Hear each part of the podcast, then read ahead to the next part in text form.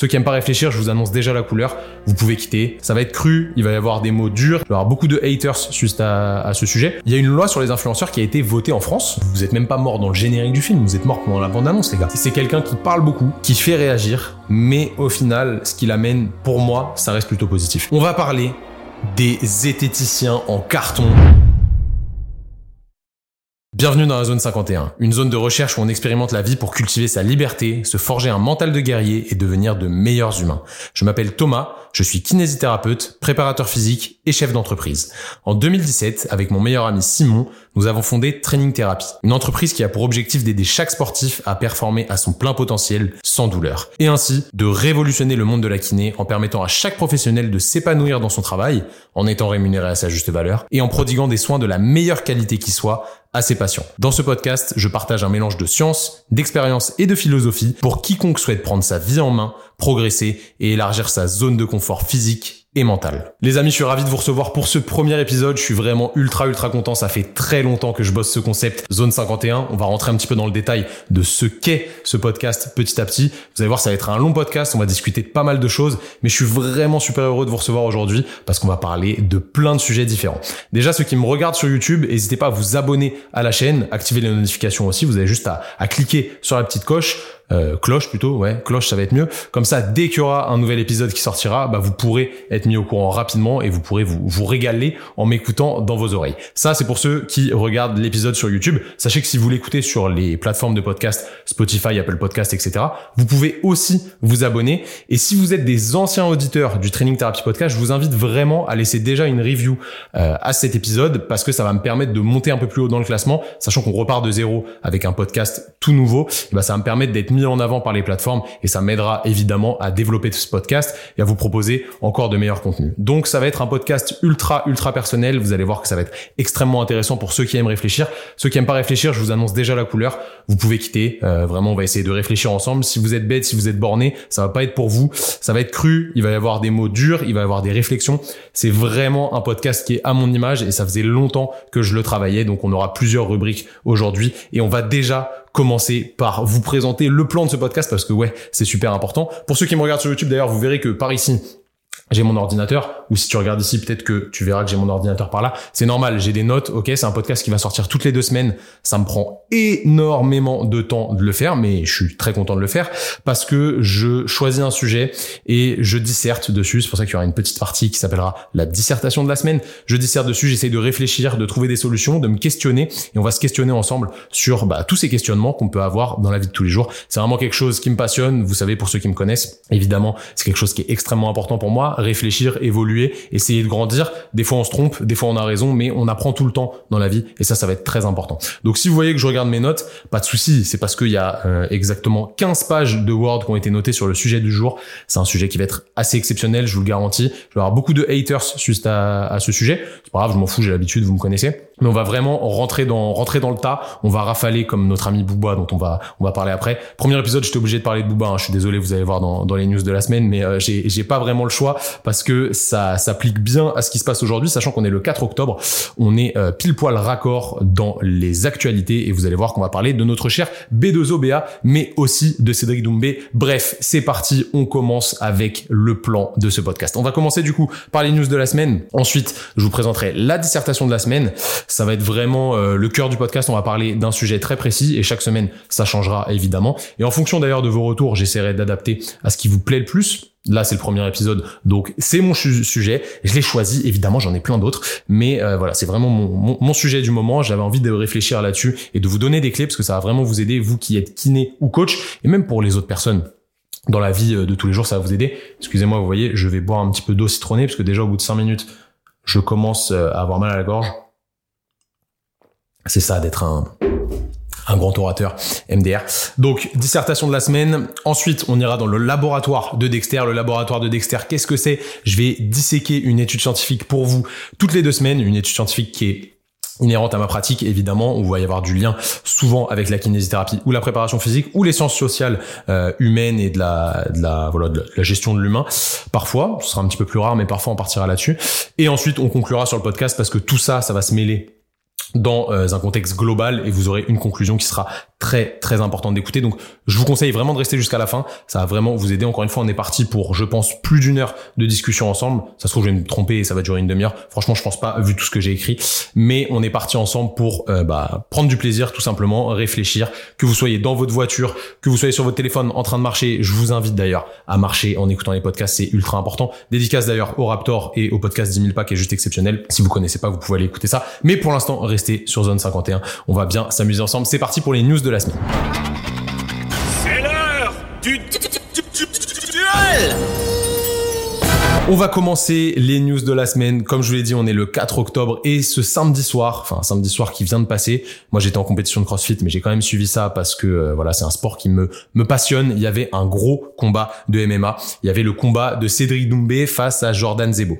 Peut-être que vous avez suivi ça, ça fait un petit peu le buzz parce que Cédric c'est quelqu'un qui fait le buzz, c'est une grande gueule, on va en parler après. C'est un combat qui était très attendu parce que Cédric était euh, voilà bah, très attendu au tournoi. Hein. Il a signé au PFL, qui est une organisation qui est un peu plus petite que l'UFC, enfin carrément plus petite, mais qui vise à concurrencer l'UFC. Pour ceux qui connaissent pas, l'UFC c'est la plus grosse organisation de MMA dans le monde. Le PFL ça vise à concurrencer l'UFC dans plusieurs années. Évidemment, ça prendra forcément du temps, mais euh, peut-être qu'ils y arriveront. C'est vraiment euh, voilà quelque chose qui qui débute. C'est c'est pas tout tout tout nouveau, mais c'est une organisation qui débute. Et il y a des grosses têtes comme Cédric Doumbé qui est très connu sur les réseaux sociaux. Il a euh, énormément d'abonnés sur Insta. Je saurais même pas vous dire combien. J'allais dire 600, mais je suis pas sûr. Peut-être que je dis des conneries. Je vérifierai après. Il a 200 000 abonnés sur YouTube. C'est quelqu'un qui adore, qui adore le trash talk et qui parle beaucoup avant les combats pour faire monter la hype, pour faire monter sa valeur. Sachez qu'il a gagné 200 000 euros grâce à ce combat. C'est ce qu'il a déclaré après. Donc tout ça, ça va rentrer vraiment dans, dans une idée de communication parce qu'aujourd'hui, au final, on va parler beaucoup de communication et ça va être extrêmement intéressant de disséquer ce qui s'est passé.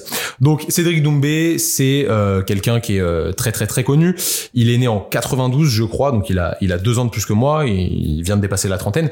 C'est un franco-camerounais qui pratique aujourd'hui du MMA, donc euh, Mixel Martial Art, le plus beau sport du monde évidemment, mais qui à la base est issu du kickboxing. Ok, donc le kickboxing, pour ceux qui connaissent pas, c'est comme le film Kickboxer euh, ou Kickboxing avec, ça y est, je raconte n'importe quoi avec Jean-Claude Van Damme, mon idole. Non, c'est pas du tout mon idole, mais vous avez capté un petit peu la référence. Donc c'est du pied-point, c'est du pied-point, c'est euh, voilà, c'est très très puissant. Ils ont pas les coudes au kickboxing. Non, ils ont pas les coudes au kickboxing. Je, je, je suis pas un spécialiste du pied-point. Ceux qui me connaissent, vous savez que je préfère le, le corps à corps, mais que bon, le MMA est quand même ultime de ce qu'on peut faire avec le corps humain. Euh, d'ailleurs, si vous avez la capacité de courir et la capacité de vous battre dans la vie, bah, vous avez déjà des très bons skills qui vous permettent de vous défendre dans la jungle. Et la jungle urbaine est en train de se développer, évidemment. Donc, c'est important de savoir se battre, se défendre plutôt et courir. Développer ses skills, c'est important, on en reparlera tout à l'heure. Donc Cédric Doumbé, il vient du kickboxing et il s'est dit bon, le kickboxing ça rapporte. Il a été euh, multiple champion du Glory, je crois sept fois, euh, sept fois champion du Glory, qui est une grosse organisation en kickboxing. Et il s'est dit bon bah ça rapporte, mais le MMA rapporte plus. J'ai tout intérêt à faire carrière dans le MMA. Euh, voilà, le MMA, il y a tous les arts martiaux mélangés. Hein, pour ceux qui connaissent pas, il y a du JJB, du grappling, enfin du JJB relatif parce qu'il n'y a pas de, il y a pas de kimono. Mais euh, voilà, c'est c'est un, un mélange d'arts martiaux. C'est le combat à l'état pur. Certains trouvent ça très violent. Moi, je suis pas forcément d'accord. Évidemment, il y a de la violence, mais c'est un, sport qui est vraiment martial. Donc, c'est l'art de la guerre et qui est extrêmement beau à regarder. Je trouve ça juste exceptionnel. C'est artistique. Donc, actuellement, il combat dans la catégorie des poids moyens au PFL, ok? Et il est, euh, voilà, il est ultra connu dans le monde du kickboxing. Ça, clairement, c'est c'est un des meilleurs kickboxers qu'il y ait eu sur la planète. Il est juste euh, trop, trop, trop fort. Et il combattait contre Jordan Zebo, qui est un Français aussi, qui est entraîné par Fernand Lopez, qui est une grosse tête d'affiche dans le MMA. C'est l'entraîneur de Cyril Gann, entre autres. Et il s'avère qu'il y avait un petit différent entre euh, Cédric Doumbé et Fernand Lopez. Voilà, c'est une longue histoire. Cédric Doumbé serait allé s'entraîner euh, à la MMA Factory, qui est le centre d'entraînement de Fernand Lopez, et ils se sont pas bien entendus. Fernand Lopez a pas cru en lui, et Cédric Doumbé l'a toujours voulu se venger un petit peu de Fernand Lopez.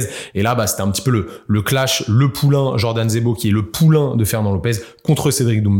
Donc il y avait une grosse hype autour de ce combat et Cédric Doumbé faisait vachement monter la sauce. Je pense que vous l'avez vu, il a offert un matelas, il a fait livrer un matelas à Jordan Zebo à l'entraînement pour qu'il dorme bien après le combat et pour qu'il se repose bien avant le combat parce qu'il lui a dit qu'il allait lui démonter la gueule. Le jour de la pesée, il lui a donné un oreiller avec la tête de Fernand Lopez dessus pour qu'il dorme bien après le combat parce qu'il allait le mettre KO. Bref, ils se sont chauffés, enfin Cédric Doumbé surtout l'a chauffé. C'est du trash talk mais c'est toujours bon enfant, voilà. Ça insulte pas les mères, ça parle pas religion, c'est pas comme à l'époque de Connor et Khabib. Moi, il y avait que Connor qui avait qui avait dérapé. J'adore Connor, mais malheureusement, il avait il est allé un petit peu trop loin dans le trash talk. Cédric Doumbé, il fait monter la sauce comme ça, il prend en popularité et voilà, il, il prend de la valeur aux yeux de aux yeux de tout le monde. Il s'est donc euh, présenté face à Jordan Zebo. Il est arrivé dans la cage avec un matelas, donc exceptionnel. Le, le stade était en, en folie, c'était au Zénith, je crois. C'était vraiment le feu. Vous pourrez pourrez voir les images juste après. Donc c'était vraiment la folie, la folie, la folie. Et le combat a duré 7 secondes. Ouais, le combat a duré 7 secondes. Zebo, il a fait une petite erreur, il lui met un kick qu'il aurait pas dû faire. Doumbé, il bloque, il lui met une grosse patate dans la gueule, KO. En vrai, le combat a duré 9 secondes, mais les de 7 à 9, il lui met juste des, patates au sol, sachant qu'il dormait déjà le temps que l'arbitre intervienne et euh, qu'il arrête. Donc déjà, pour commencer, tout le monde après s'est foutu de la gueule de euh, Jordan Zebo. Sachez que Jordan Zebo, vous tournez même pas 10 secondes avec lui dans, un ring, hein, ceux qui sont foutus de sa gueule. Il vous attrape, il vous casse en deux, euh, clairement. Donc je pense que critiquer sur Internet, c'est extrêmement facile. C'est pas parce que Doumbé l'a éteint que c'est quelqu'un de nul. Au contraire, je pense que c'est un très bon combat. Enfin, c'est un très beau combattant. C'est un monstre. Hein. C'est, c'est, même pas la question en fait. Déjà, le fait d'accepter Doumbé en combat, c'est du solide. Donc euh, voilà, c'est cette moquerie envers Jordan, Jordan Zebo, on peut l'entendre. Il y avait le Jordan, t'es mort, il criait avant, etc.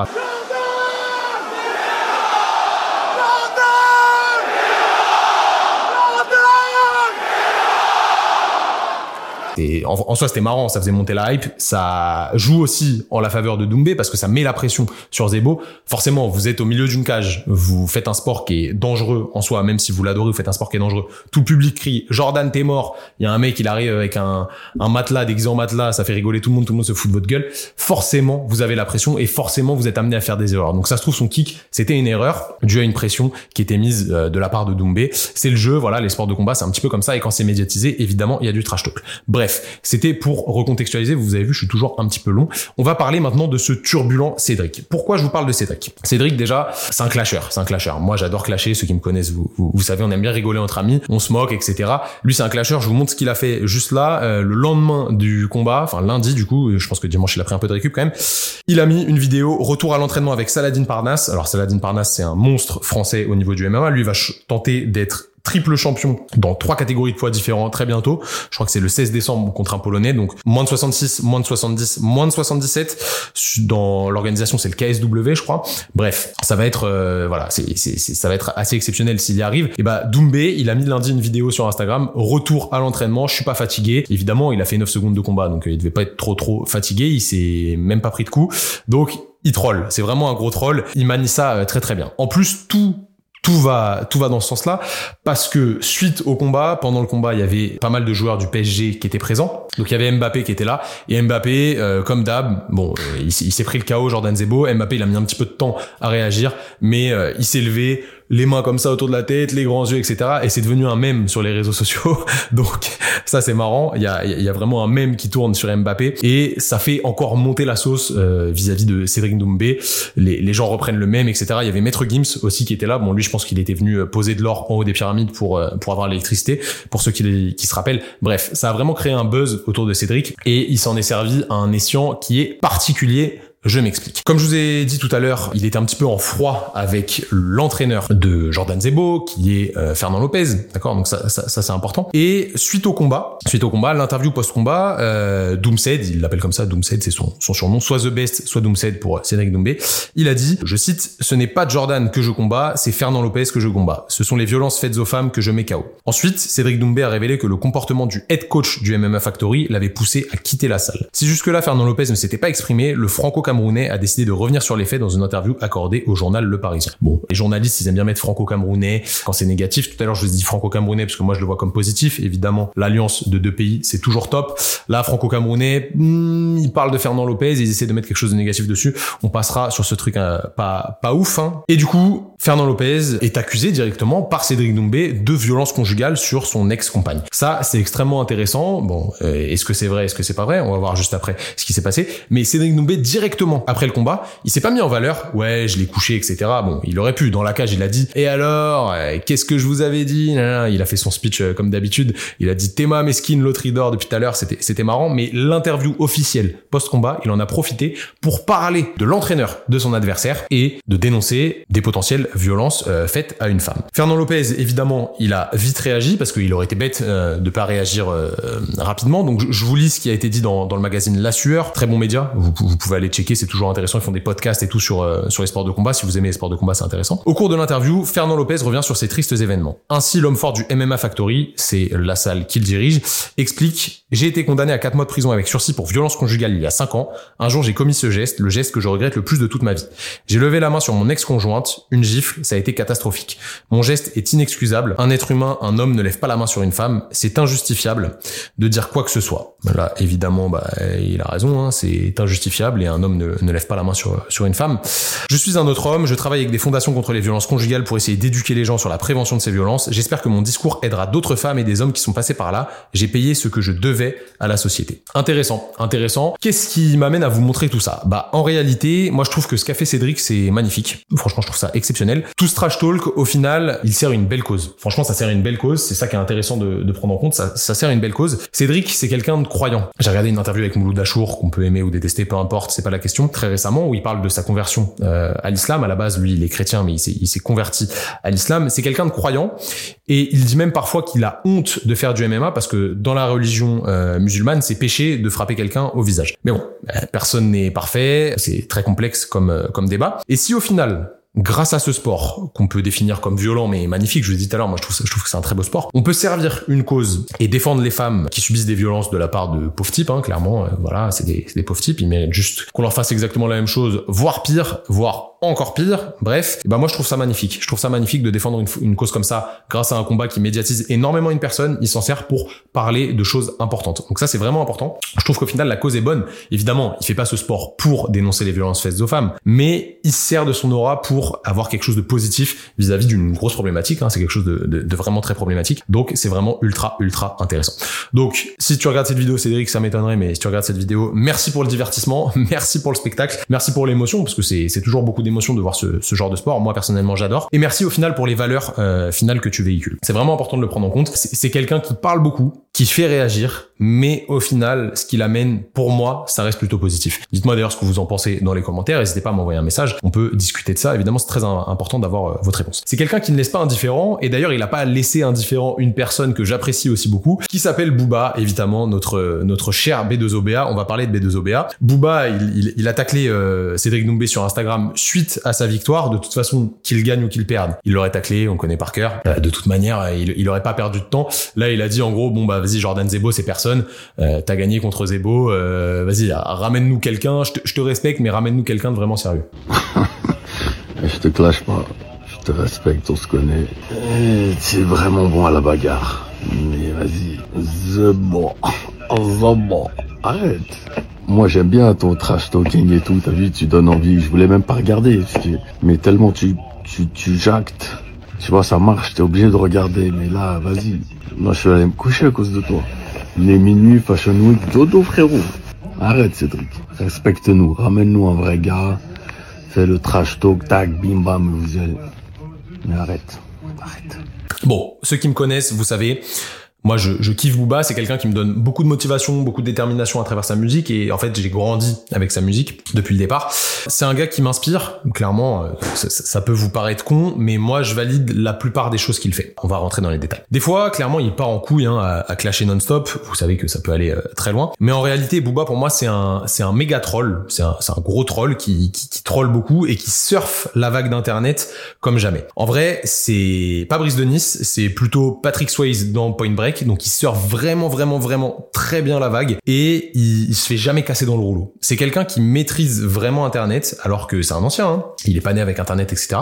C'est vraiment quelqu'un qui maîtrise Internet et encore une fois on va en revenir à ce qu'a fait Cédric Doumbé au sujet des violences faites aux femmes, etc. Il utilise Internet plutôt à bon escient. Alors parfois ça part en couille, évidemment il est, il est totalement... Euh, vous pouvez le détester, il est détestable, on va pas se mentir, mais je trouve que dans le fond, il y a des choses quand même qui sont extrêmement intéressantes. Donc malgré ces frasques, Booba, ça fait plus d'un an maintenant qu'il livre un combat qui pour moi est, est beau, voilà, c'est, c'est, ça va être le terme, et qui doit être mis en valeur. Je m'explique, pour petit rappel, Booba il a été mis en examen pour cyberharcèlement, il est accusé d'avoir harcelé en ligne Magali Berda. Magali Berda en gros c'est la queen euh, des influenceuses, en gros elle gère une agence où il y a tous les influenceurs de télé-réalité dedans, donc tout le bullshit qui sort des anges, qui sort euh, des Marseillais, qui sort de la villa des cœurs brisés, etc. Ouais je connais ces termes, hein. je, je, connais malheureusement, vous pouvez, vous pouvez me jeter des pierres, je pense que vous connaissez l'histoire. Magali Berda elle gère ces personnes-là, donc voilà, c'est des gros micmacs, euh, c'est, c'est, c'est vraiment énormément d'argent qui est géré et euh, elle, s'occupe de starlet de la télé-réalité. Et du coup, elle est influente sur des millions de personnes parce que ces influenceurs ont des millions d'abonnés, de jeunes, de moins jeunes qui les suivent, etc. et qui boivent leurs paroles. Donc c'est vraiment quelqu'un qui pèse dans le game et qui a indirectement ou directement bah, une influence en réalité sur euh, sur la population. Je pense que vous connaissez l'histoire de de Booba. En gros, il a attaqué Magali Berda pour euh, plein de sujets différents parce que voilà, lui, il voulait lutter contre les influenceurs. Il trouvait que ce que véhiculaient les influenceurs était négatif et il a voulu bah, combattre ça et combattre la figure de proue de ces influenceurs là qui est Magali Berda évidemment lui euh, il, essaye de tacler direct à la racine donc grâce à lui et je dis bien grâce à lui, hein, il y a une loi sur les influenceurs qui a été votée en France. C'est important de le prendre en compte. Pour moi, s'il n'avait pas mis tout ça en avant, s'il n'avait pas fait euh, voilà toute cette euh, toute cette guerre, il y aurait pas eu cette loi. Faut pas se mentir, il y aurait pas eu cette loi parce que ça fait des années qu'il y a eu un influenceurs sur les réseaux sociaux, etc.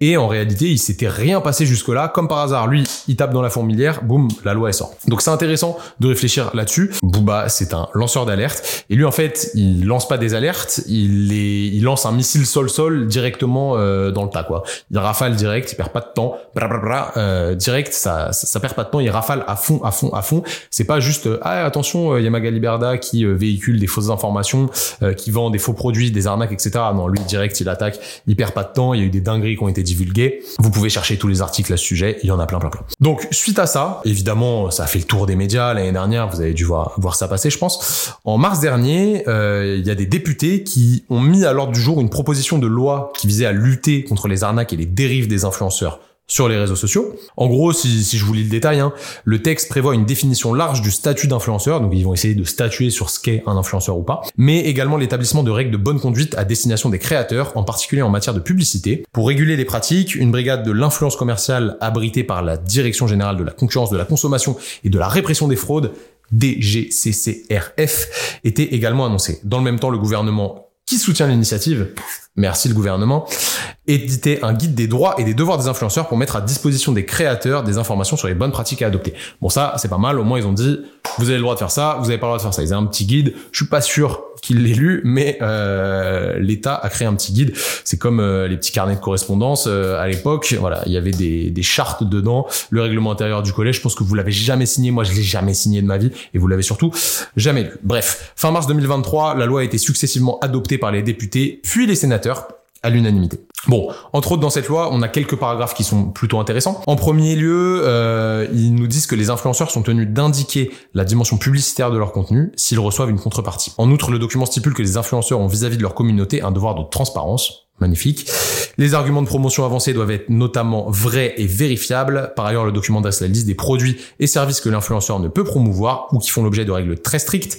Tabac, alcool, médicaments, actes médicaux et chirurgicaux. Parce que oui, c'était clairement parti en couille. Il y avait des nanas qui mettaient en avant de la chirurgie esthétique. Donc ça, c'est dinguerie. Euh, c'est parti de là d'ailleurs. Il y a une nana qui s'est fait faire des injections, je crois, et ça s'est infecté. Enfin bref, c'était pas un acte anodin, évidemment, vous vous en doutez. Et il y avait des arnaques avec du dropshipping, des PS4, etc. Les règles concernant le dropshipping, pratique de vente controversée, sont également détaillées. Bref, ils ont essayé de brasser large et de voir tout ce qui pouvait potentiellement poser problème, essayer d'être assez précis là-dedans. Donc, c'est pas mal déjà. Moi, je peux témoigner, c'est très intéressant d'ailleurs que je donne mon avis. En tant que partenaire NutriPure, quand je partage les compléments alimentaires NutriPure, parce que je suis euh, partenaire NutriPure, quand je partage leurs compléments alimentaires, quand je mets en story que je prends euh, du magnésium, des multivitamines, etc., qui pour moi sont des excellents produits qui sont justifiés par la science, on en parlera après, calmez-vous les zététiciens, eh ben je dois respecter tout ça. C'est important, j'ai un cahier des charges à respecter, je dois montrer que c'est un partenariat qui est rémunéré, je dois le mettre sur Instagram, et c'est tout à fait normal. En, en réalité, NutriPure me rémunère, c'est un partenariat rémunéré, il faut que tout le monde le sache, c'est ok. Moi c'est normal, ça me choque pas, j'ai aucun problème avec ça. C'est tout à fait logique. Donc pour tout autre produit, ce serait normal de faire exactement la même chose, et c'est ce que cette loi Donc tout ça, euh, pour recontextualiser, c'est en partie grâce à Booba qui a lancé l'alerte. Sachez que Booba, il communique très rarement sur les faits judiciaires qui entourent euh, toutes ces affaires, parce que euh, bon voilà, il y a une certaine street crédibilité dans le rap, etc. Vous connaissez la street cred je, je suis pas sûr que ce soit que que ça. C'est quelqu'un qui a, qui a, énormément d'argent, il est très libre, il peut faire à, peu près ce qu'il veut vu vu les contacts qu'il a et l'argent qu'il a. Donc en vrai, il s'en fout un petit peu de, de se faire plaindre. Mais hier, euh, le lundi 3 du coup, il a communiqué euh, sur Instagram, il a partagé un, un, petit communiqué que je vais vous lire. C'est pour ça que, que je parle de ça aujourd'hui. Toute mon action a été motivée par un seul but dénoncer les influenceurs, dénoncer l'injustice, la lâcheté, la culture du vide et de l'arnaque. J'ai ouvert un débat public et j'ai engagé des actions judiciaires. À aucun moment je n'ai cherché à harceler ou menacer quiconque. J'ai pu m'expliquer hier devant le juge d'instruction, les prétendues menaces de mort ont été écartées. Bon, est-ce qu'il a menacé de mort Magali Berda?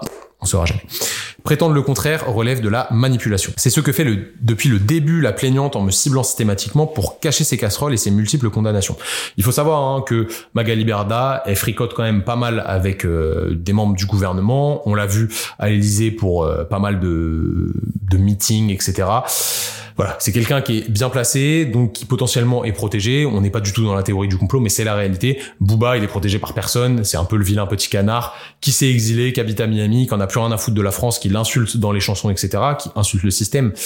Donc euh, voilà, on peut comprendre quand même d'où où penche la balance forcément. Elle a escroqué un vieil homme de 96 ans, ça c'est Bouba qui le dit. Elle est en interdiction de gérer depuis 2020 et jusqu'à 2025. Elle doit un demi-million d'euros au, au fisc, pardon, 2 millions à deux influenceurs. Elle sort de garde à vue pour être jugée en décembre pour banqueroute de sa société de courtage en assurance. On comprend qu'elle soit anxieuse car elle est en train de se faire rattraper par la patrouille. Magali, Magali Pour ma part, j'assume mes actes et je suis confiant en la justice. La mise en examen n'est qu'une étape du début de l'instruction. J'ai l'intention de me défendre et de me battre sur tous les aspects de la procédure. Voilà, donc vous avez les faits euh, relatés par Booba. Maintenant, qu'est-ce qu'on peut déduire de tout ça? Qu'est-ce qu'on peut déduire de tout ça? C'est une question que je vais, vous poser. Hein. Moi, je déduis que la communication en 2023, elle a quand même vachement changé par rapport à avant. Quelqu'un qui a de la visibilité et de la notoriété comme Booba, il peut user de cette visibilité et de cette notoriété pour faire la justice à sa sauce, faire le bien, selon lui, hein. Fait, selon lui. Et moi, je suis plutôt d'accord avec ça. D'ailleurs, je vais pas, je vais pas mentir. Pour moi, c'est plutôt positif ce qu'il fait euh, dans le fond. C'est le chevalier blanc, c'est genre Batman mais en blanc. Bon, c'est un petit peu chelou, mais euh, voilà, c'est the the White Dark Knight, si on peut dire ça comme ça. Donc, la forme est discutable en soi. Je, je, je suis totalement ouvert à ça. On est d'accord que la forme est discutable, mais sans cette forme, personne s'y serait intéressé en fait à, à cette histoire. Personne n'aurait mis les pieds dedans. Ça aurait pas buzzé. Du coup, l'État serait pas allé chercher tout ça. Donc, est-ce qu'en fait le jeu de la société actuelle en 2023, c'est de communiquer comme ça Est-ce que toute cette agressivité euh, numérique, au final, elle est compréhensible et validable, si on peut dire ça? J'aimerais avoir ton avis sur la question. Donc clairement, j'aimerais vraiment avoir ton avis, ça m'intéresse, on va pouvoir en discuter dans le prochain épisode si tu as répondu à la question. Est-ce que le combat de Booba est un combat noble? Tu peux répondre à cette question directement sur le post Instagram en lien euh, du podcast. Je te le mets juste en dessous si tu le regardes sur YouTube et dans la description si tu es sur Spotify. Sinon, tu vas juste sur Insta, tu tapes Thomas BNY tout attaché, Thomas BNY tout attaché et tu auras le post euh, en question. Tu me dis en commentaire ce que tu en penses en argumentant évidemment euh, ne fais pas le teubé à dire bah non t'es pas bien euh, si tu m'écoutes aujourd'hui jusque là je pense que ça fait un bon euh, un bon une demi-heure. T'es pas teubé t'es quelqu'un qui réfléchit donc argumente tes propos et essaye de me donner les raisons euh, qui te font penser à pourquoi c'est bien pourquoi c'est pas bien qu'est-ce que t'en penses? Est-ce que t'es du même avis que moi? Est-ce que tu penses que c'est noble au final ce combat là et que cette manière d'exprimer tout ce qu'il veut elle est justifiable elle est entendable? Moi je pense que voilà il utilise les réseaux sociaux comme il peut, comme ça fonctionne malheureusement, parce qu'en fait c'est la société qui a rendu les réseaux, comme, réseaux sociaux comme ça. S'il y a du buzz, s'il y a autant de, de, visibilité sur des choses qui peuvent paraître aussi agressives, euh, aussi choquantes potentiellement pour les anciens, parce qu'avant ça on, on, se parlait pas comme ça, bah c'est parce qu'en fait tout le monde aime le sang, c'est un petit peu les, les gladiateurs, et on lance et on lance et on lance et on lance, et puis on repartage et puis on critique, et plus vous critiquez, plus l'algorithme met en avant le post, etc. Donc en réalité, ils surfent la vague des réseaux sociaux comme Patrice Swayze, comme je l'ai dit tout à l'heure, on est vraiment dans Et on n'est pas dans Brise de Nice. Donc voilà, donne-moi ton avis. C'était tout pour les news de la semaine. J'espère qu'elles t'ont plu. Dans deux semaines, je t'en donnerai de nouvelles bien croustillantes. Allez, on est parti pour la dissertation de la semaine. À mon signal. Déchaîne les enfers. Alors attention, attention, je m'abreuve avant euh, de parler de ça. Aujourd'hui, c'est un sujet qui est extrêmement important. Vraiment, c'est un sujet qui est extrêmement important. Pourquoi? Parce qu'en fait, c'est un, un sujet qui vraiment nuit potentiellement à l'apprentissage des coachs et des kinés qui nous écoutent. Parce que selon moi, en fait, ce sujet, il leur fait perdre de la nuance et il leur fait parfois perdre la raison. Et c'est extrêmement important de comprendre tout ça et d'avoir tous les tenants et les aboutissants pour essayer d'être réfléchi. Je vous l'ai dit euh, à l'entrée de ce podcast, la zone 51, c'est vraiment une zone où on va réfléchir ensemble pour devenir en réalité plus libre et plus capable de réfléchir par nous-mêmes et de faire les choses par nous-mêmes. Moi, je veux vous donner de la liberté, je veux qu'on évolue ensemble, qu'on grandisse ensemble et je veux qu'on fasse vraiment une armée de gens intelligents qui vont euh, un petit peu au-dessus au-dessus de la mêlée et qui vont regarder comme ça de haut et essayer de prendre chaque tenant, chaque aboutissant pour réfléchir et en créer un nectar de réflexion bah, qui va être super important dans les années à venir. Évidemment, il faut qu'on soit libre dans nos têtes et c'est extrêmement important de le prendre en compte.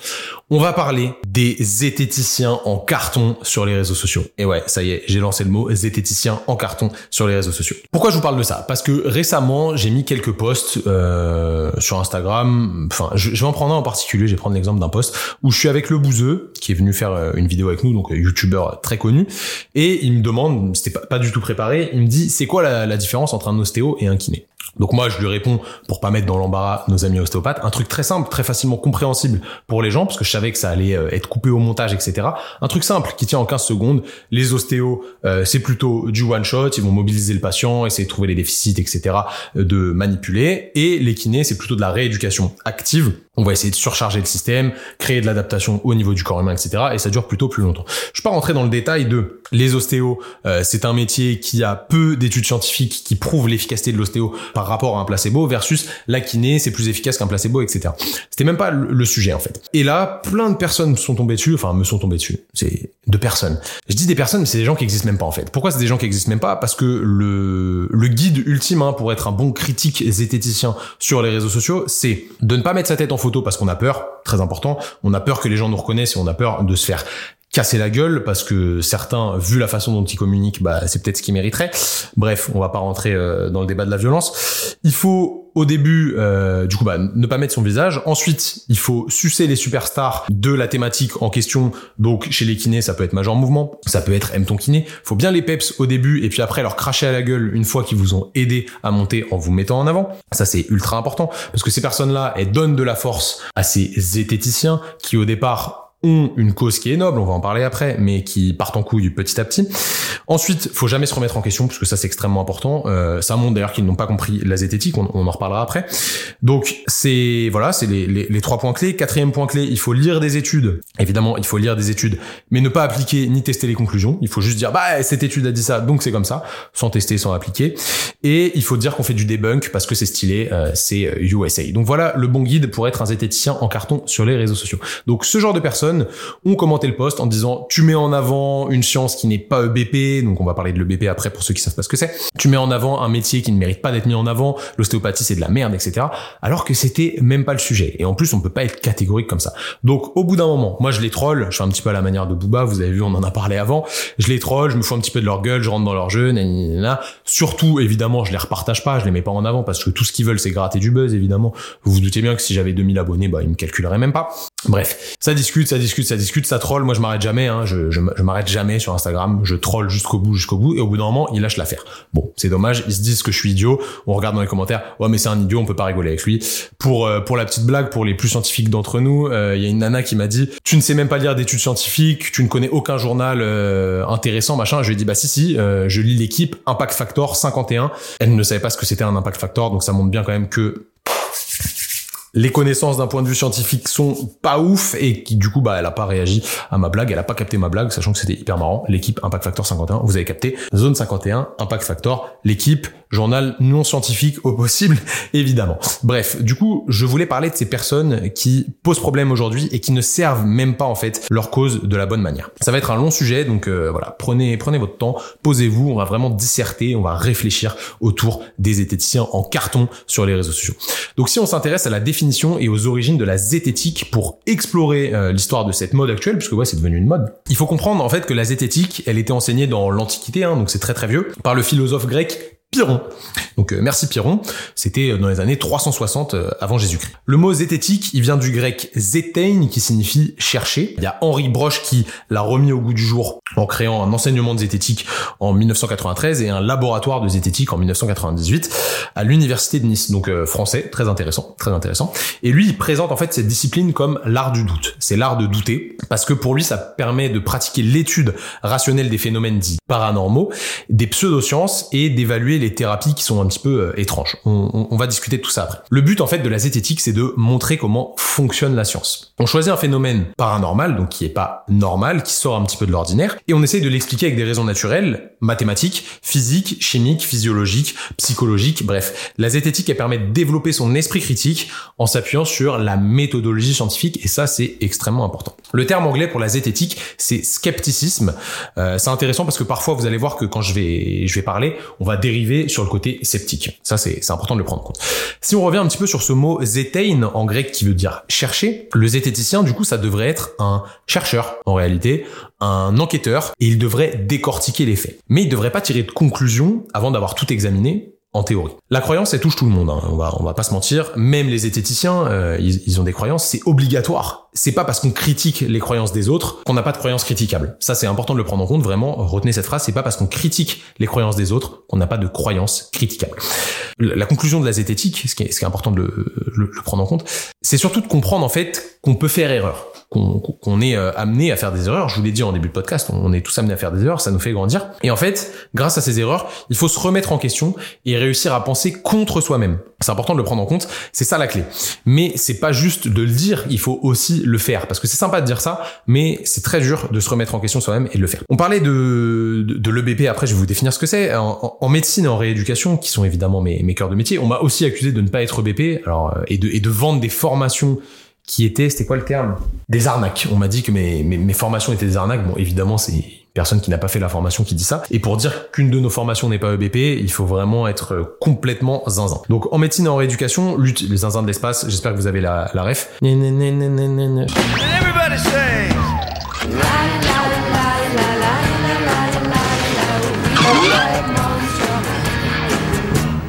Je sais pas si vous vous rappelez de ça, c'était exceptionnel.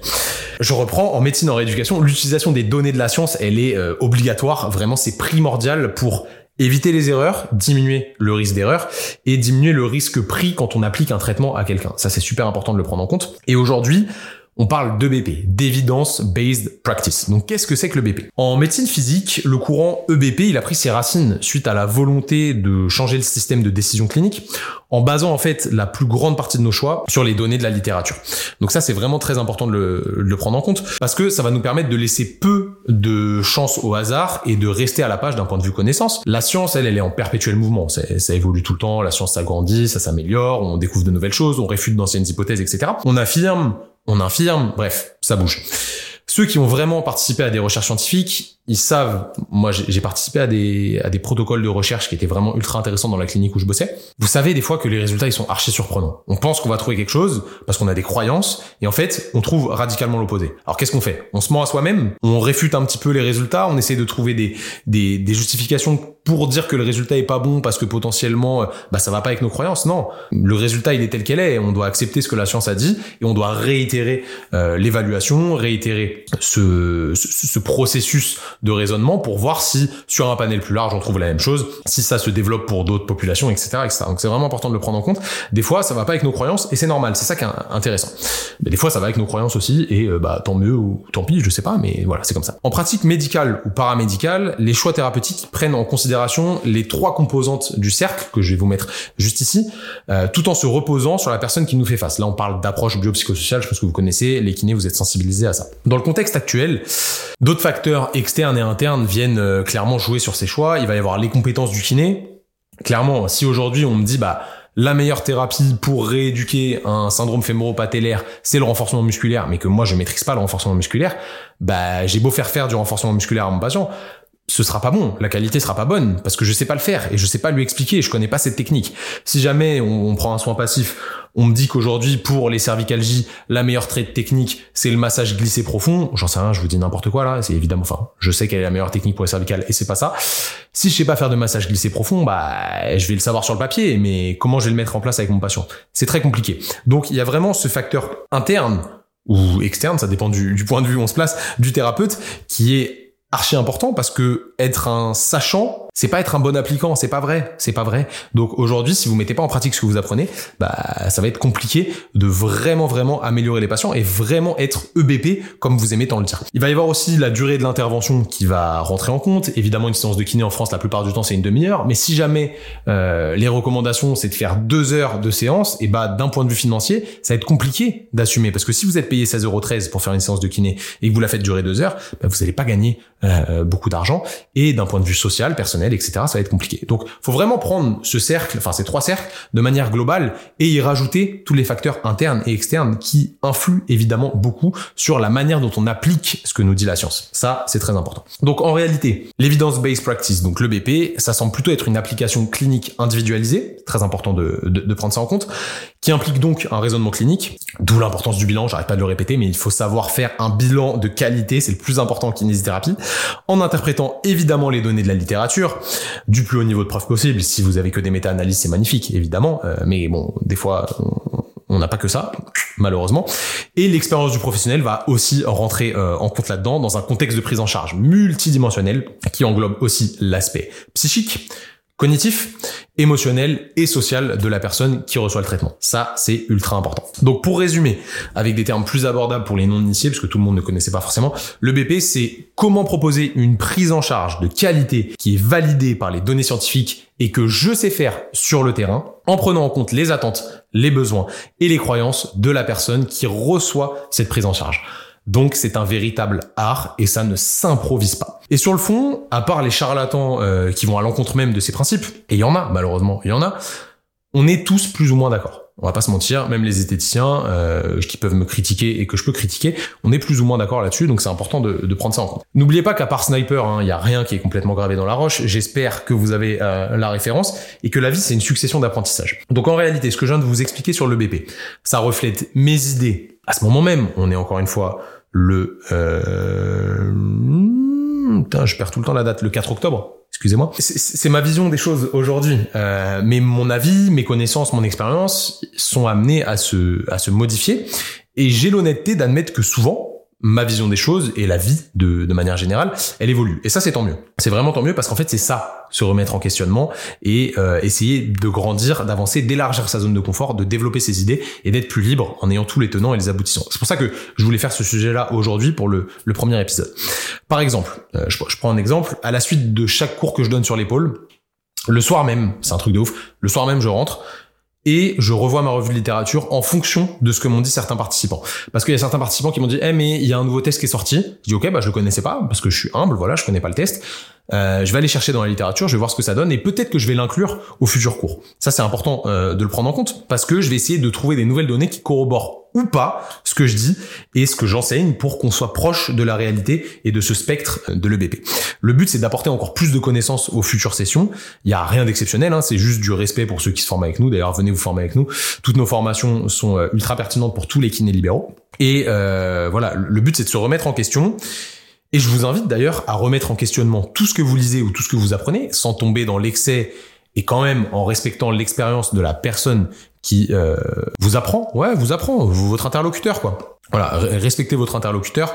Si vous dit euh, bah, la sensibilité de ce test est à 0,7 euh, et que vous vous regardez ah non c'est 0,67, en vrai on s'en bat les steaks, ça change rien. Prenez pas la tête, respectez-le. Il vous a dit 0,7, c'est la même chose que 0,67. De toute façon, ça change pas euh, complètement euh, la donne. Et si vous lui dites bah ouais mais ce que tu me dis là c'est tiré d'un ECR, c'est pas tiré euh, d'une revue de littérature. Ok ok, mais pas de souci. Peut-être que la personne elle a lu 1000 études scientifiques et au bout d'un moment elle en a marre de vous dire une méta-analyse, c'est une revue de littérature, c'est un ECR, c'est un essai clinique non randomisé, etc. Voilà, tranquille, euh, essayez de, essayez d'être intelligent. Essayez d'être intelligent. Il, il, faut pas être extrême dans ce sens-là ni dans l'autre. Euh, ce serait bête de dire par exemple euh, totalement l'inverse, genre bah les études au final, euh, les études c'est pas intéressant. Euh, moi, il me faut euh, une méthode miracle que j'ai appris avec un chaman en Papouasie Nouvelle-Guinée. Non, non, soyez nuancés, c'est important. Ne prenez rien pour acquis. Cherchez à combler évidemment les, les zones d'ombre qui font partie de vos pratiques et qui entourent votre pratique, c'est tout à fait normal. Apprenez, apprenez de livres, apprenez d'experts, apprenez de personnes de terrain, apprenez d'études de qualité diverses et variées, et c'est quand même trouver de, de, de, la bonne qualité dans ces études-là. Apprenez de vous-même, apprenez de vos clients, apprenez de vos patients, et apprenez du monde qui vous entoure. C'est très important. Soyez intelligent, soyez grand, ne soyez pas cloîtré dans, dans des cases qui sont trop petites.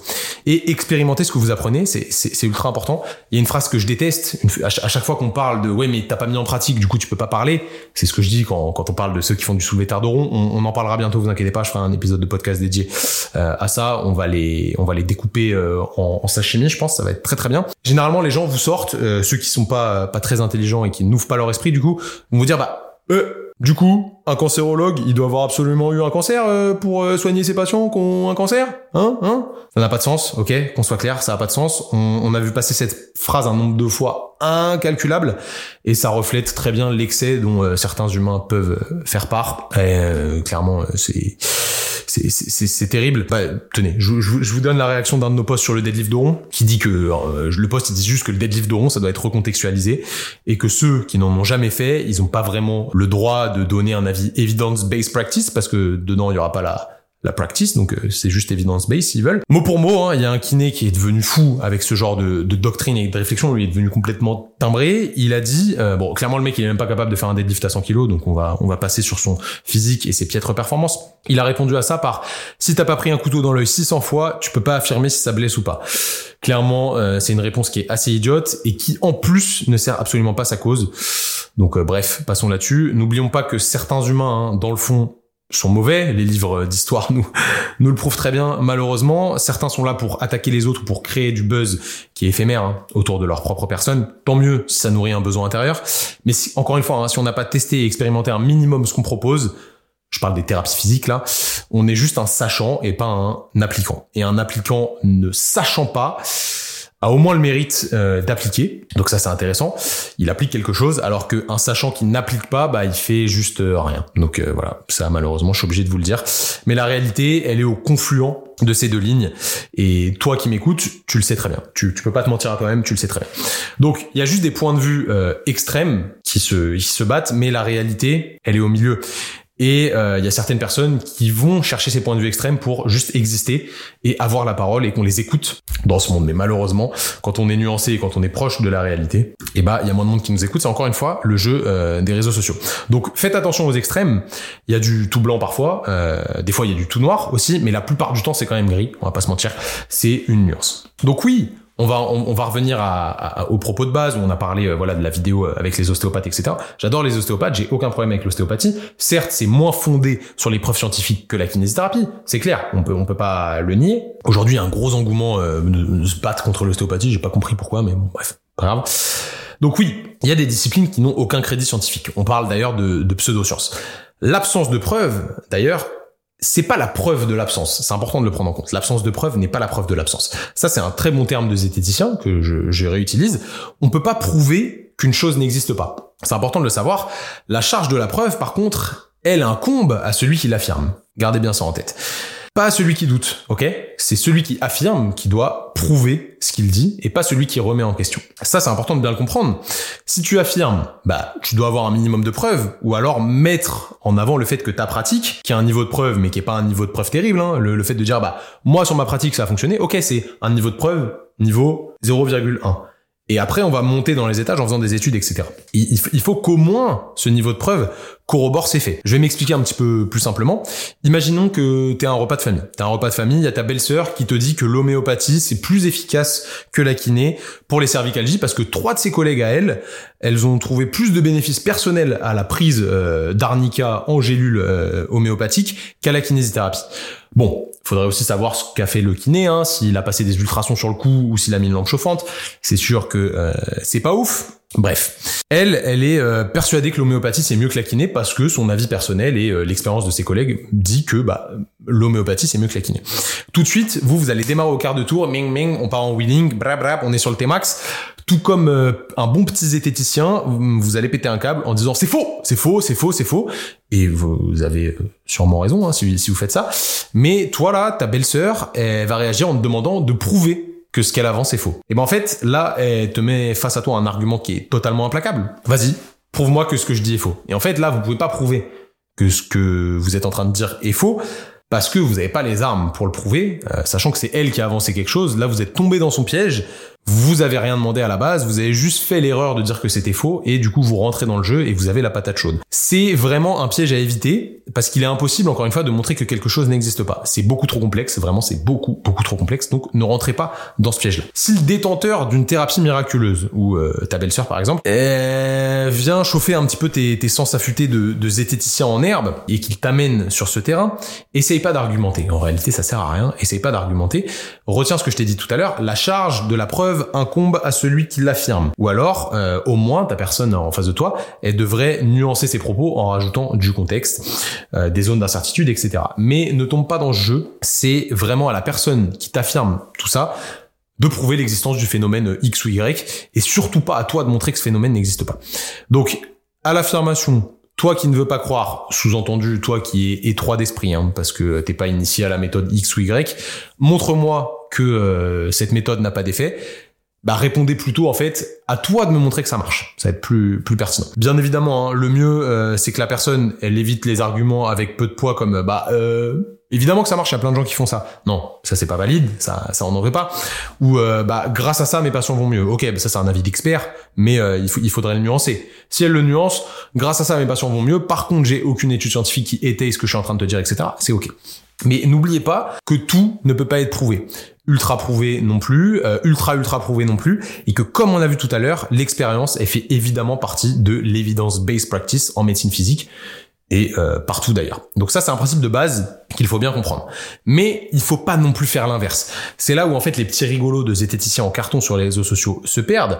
Euh, tout à l'heure d'ailleurs j'ai écouté un podcast du, du précepteur à ce sujet qui est extrêmement intéressant il dit que la zététique dérive et qu'elle devient un discours militant. Et clairement, il a pas tort en fait. Quand il dit ça, euh, il y en a beaucoup qui militent au final pour un discours et ils ont pas vraiment compris. Ils, ont perdu le sens de la zététique de base. N'oubliez pas de douter, d'essayer de, de réfléchir, de prouver, etc., etc. Et il faut comprendre qu'en fait, si je vous parle de ça, c'est parce que moi aussi, à l'époque, je suis passé par là. Je vais pas mentir à l'école de kiné, euh, à l'époque, donc en, 2013, les profs, ils taclaient tout. Ils taclaient tout parce que c'était le début justement de l'EBP, donc ils taclaient les ostéos, ils taclaient le K-typing, tout y passait, tout y passait, mais en fait, ça c'était se battre contre des dogmes en mettant en avant notre propre dogme qui est la kinésithérapie plutôt active pour nous sentir plus puissants. Euh, les profs allaient dans ce sens-là. Donc en vrai, c'est puéril. Il y a aucune nuance. Il y a aucune nuance là-dedans et ça mène pas à réfléchir. C'est tout noir ou tout blanc. Ça c'est de la merde, ça c'est bien. Mais ça c'est pas logique en fait. Un humain intelligent sensé ne devrait pas réfléchir comme ça et devrait être plus nuancé, plus intelligent, encore une fois, plus libre dans sa réflexion. Donc il faut faire en fait la distinction entre croyance et connaissance. Ce qui a l'air vrai et ce qui a été démontré comme vrai, c'est pas forcément exactement la même chose. Et ce qui permet de trancher en réalité bien souvent, bah, c'est la méthode scientifique, du moins euh, de nos jours. À l'époque, euh, il y avait des trucs qu'on disait scientifiques qui seraient clairement plus considérés comme tels aujourd'hui. Vous voyez très bien de, de, quoi je veux parler. Il y a des trucs de ouf hein, qu'on faisait à l'époque, on disait ouais c'est scientifique, mais aujourd'hui on dirait mais ça c'est du, du charlatanisme. Le problème, en fait, c'est que les gars qui se disent zététiciens, ils sont devenus scientistes. C'est ça, ça va être le terme. Ils se disent zététiciens, mais au final, ils représentent très très mal ce courant de pensée. Vous avez bien compris euh, avec tout ce qu'on a vu à l'instant que la science, elle a des limites et qu'il faut en avoir conscience. Il faut pas l'absolutiser et s'enfermer dans le scientisme. Le scientisme, pour, pour ceux qui connaissent pas, ce serait le fait de penser que la science est la réponse à tout. Bah ça c'est pas vrai, c'est pas possible. C'est, ce sera jamais possible malheureusement. Ou pas. D'ailleurs malheureusement pas. Il faut donc qu'on laisse euh, entrouverte la possibilité qu'une chose qu'on ne connaît pas peut exister. C'est important de le prendre en compte. Et ce qu'on ignore est bien plus vaste que ce qu'on connaît. Ça c'est vraiment important de le comprendre. Ce qu'on ignore est bien plus vaste que ce qu'on connaît. C'est certain. Et fermer cette porte en fait, ce serait se transformer la science en dogme. Et ça, c'est l'exact opposé de la démarche scientifique, en fait. On est, on est en train de dériver complètement. Et ces prétendus zététiciens, qui au final ne sont absolument pas des zététiciens, ces fact-checkers, là, qui ne se définissent bah, que par ça, ils ont transformé la science en dogme. Et ça, c'est vraiment problématique. Ils font pile poil ce qu'ils critiquent chez les autres. Et en fait, ils se tuent eux-mêmes dans l'œuf. Et c'est pour ça qu'au final, on les prend pas au sérieux et que le combat qui est peut-être louable à la base bah il en devient ridicule. Et ça c'est vraiment euh, vraiment très problématique. Donc le grand défaut des sceptiques, on a parlé du scepticisme tout à l'heure, c'est leur manque de contextualisation. Vraiment. Et surtout, surtout ça c'est ultra important, les zététiciens, du moins ceux qui se vantent comme être des zététiciens, et eh bah ils manquent cruellement de bienveillance, ce qui fait qu'en fait leur message, eh ben ils restent dans leur petit groupe de sceptiques et du coup il peut pas s'étendre. Alors que le combat de fond, le combat de fond encore une fois, il, il est clairement louable, mais ça peut pas fonctionner parce que c'est plutôt malveillant et ça reste dans un cercle ultra fermé. Parce que ils se pensent irréprochables et c'est faux. C'est antinomique à leur mode de pensée en fait. Ce qu'ils défendent, euh, c'est clairement pas de dire qu'ils sont irréprochables. Et lorsqu'ils disent ça, bah ils, se tuent encore une fois. Eux-mêmes dans l'œuf, ils sont ils sont clairement morts dans le générique du film. Là, c'est c'est pas possible. Vous êtes même pas morts dans le générique du film. Vous êtes morts pendant la bande annonce, les gars. Il y a un vrai problème. Le problème, c'est que les sceptiques ou les zététiciens, hein, si vous préférez, bah en fait, il y a une minorité d'entre eux qui, qui cassent le game et qui deviennent militants et qui vont militer et défendre des thèses et des positions sociales sans sans être rationnels scientifiquement en fait. Et ça c'est problématique parce que voilà, encore une fois, ça ne va pas dans le sens de leur combat. Du moins, ça ne relève plus du tout de la rationalité scientifique et ça n'a plus aucun rapport avec le processus et la motivation de base. Donc les gonzes, se sont clairement perdus en chemin. Regardez, je vais faire un truc simple que eux font, très souvent, je pense à ça. Je vais me dédouaner en disant, attention, ce que je pense et ce que je dis a des biais. Donc là, je me dédouane, je dis ok, ben attendez, ce que je dis, ça a des biais, etc. Je me dédouane. D'ailleurs, c'est toujours ce que je dis en introduction de, de chaque cours. On parlait tout à l'heure de certaines personnes qui disaient que les formations training thérapie étaient des arnaques.